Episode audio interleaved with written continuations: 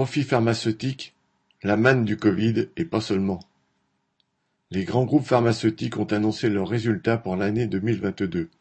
Ils sont hors normes.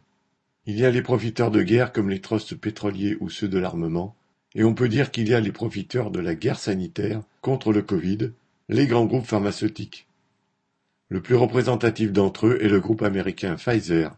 Après la mise en vente de son vaccin contre le Covid-19, L'année 2021 avait été record, avec un chiffre d'affaires de 81,3 milliards de dollars et un bénéfice net de 22 milliards. En 2022, il a été encore meilleur. Le groupe a fait plus de 100 milliards de chiffre d'affaires et un bénéfice net de plus de 30 milliards. Pfizer a raflé la part la plus importante du marché mondial des vaccins contre le Covid, et avec quelques autres groupes, comme Moderna ou AstraZeneca, il a pu imposer ses prix à tous les États. Ces prix devaient rester secrets, mais grâce à des fuites, on a fini par apprendre que ces vaccins se sont vendus une trentaine de dollars la dose aux États-Unis et plus de 20 euros la dose en Europe. Et il faut comparer ce montant aux coûts de production qui, selon l'organisation Oxfam, sont de 1,18 dollars la dose. Pfizer annonce que l'année 2023 risque d'être moins mirifique pour ses actionnaires car le marché des vaccins anti-Covid recule. Aux États-Unis, début mai, le gouvernement va lever l'état d'urgence sanitaire lié au Covid, qui faisait que l'État prenait à sa charge le coût des vaccins. Désormais, seules les personnes assurées seront remboursées pour un vaccin ou un rappel. Pfizer a déjà anticipé cette baisse du marché par une hausse des prix de son vaccin à 130 dollars la dose. Il vendra peut-être moins, mais beaucoup plus cher.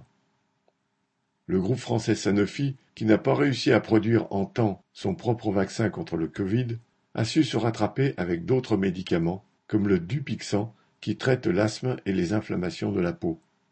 Ce seul produit a rapporté à Sanofi plus de 8 milliards d'euros en 2022 et, au total, le chiffre d'affaires du groupe a augmenté cette année de 13,9% à plus de 42 milliards d'euros. Pour l'année prochaine, pour l'année prochaine, Sanofi a annoncé la sortie d'un vaccin contre la bronchiolite des bébés, dont le marché est immense car il n'y en a pas d'autre au monde pour l'instant. À combien vendra-t-il son vaccin? Le groupe est comme Pfizer avec le vaccin contre le Covid, en position d'imposer ses tarifs.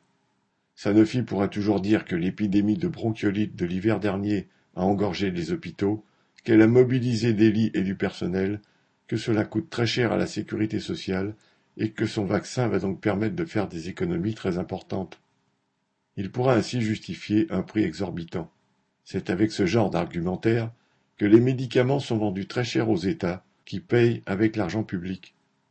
Et c'est ainsi que les grands groupes pharmaceutiques mettent la main sur toute une partie du budget public de la santé. Pierre Royan